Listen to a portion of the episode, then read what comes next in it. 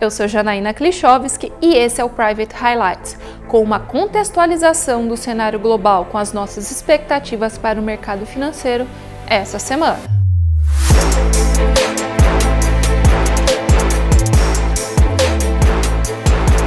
Na última semana, as divulgações de diversos indicadores levaram investidores a aumentar as apostas de bancos centrais menos hawkish, ou seja, menos contracionistas para 2024. A grande novidade foi que, em discurso de dirigentes das entidades monetárias, tanto nos Estados Unidos quanto na zona do euro, houve referências diretas de quando poderão começar os cortes de juros. O mercado ficou também na expectativa das prévias do PIB e do índice de preços ao consumidor norte-americanos relativos ao terceiro trimestre, além do livro BED de novembro. O núcleo do PCE, que é o índice de inflação ao consumidor preferido do Fed, trouxe forte desaceleração na comparação do segundo com o terceiro trimestre, que passou de 3,7% para 2,3%, embora abaixo da prévia anterior, permanece acima da meta. A segunda leitura do PIB do período entre julho e setembro apontou um crescimento na base anualizada de 5,2%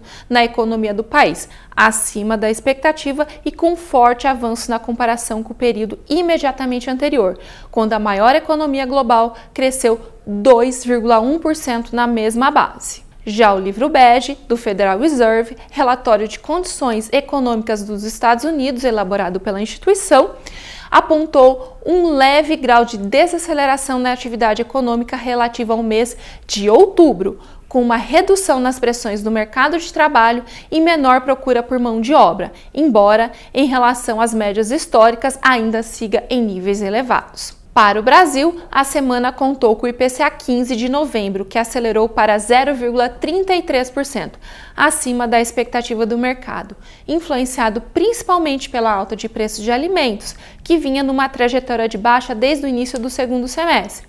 Por outro lado, o índice com maior peso na cesta do índice, a gasolina, sofreu deflação no período. Já o IGPM somou 0,59% em novembro, que, embora tenha mostrado números elevados em relação ao mês anterior, ainda segue acumulando uma deflação de 3,46% no acumulado de 12 meses. Sem dúvidas, o tema política monetária nos Estados Unidos continua como o principal ponto de acompanhamento para esta semana. Os dirigentes do Banco Central do país continuam reforçando que depende de novos dados de atividade e inflação para decidirem sobre os seus próximos passos. Porém, a mudança na postura de alguns dirigentes durante discursos pode funcionar como gatilho para negócios nesta semana. Na terça-feira, saem dados do setor de serviços na China, Alemanha, Zona do Euro e Estados Unidos. A agenda continua com dados da indústria e vendas no varejo pela Europa, contando ainda com a atualização do PIB do bloco europeu na quinta-feira.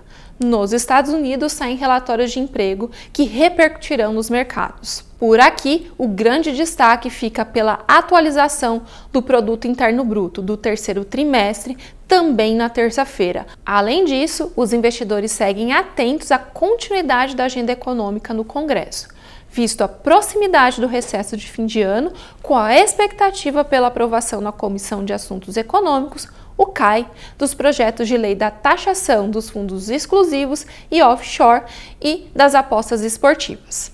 Portanto, os próximos passos da política monetária nas principais economias globais segue sendo o principal tema de acompanhamento.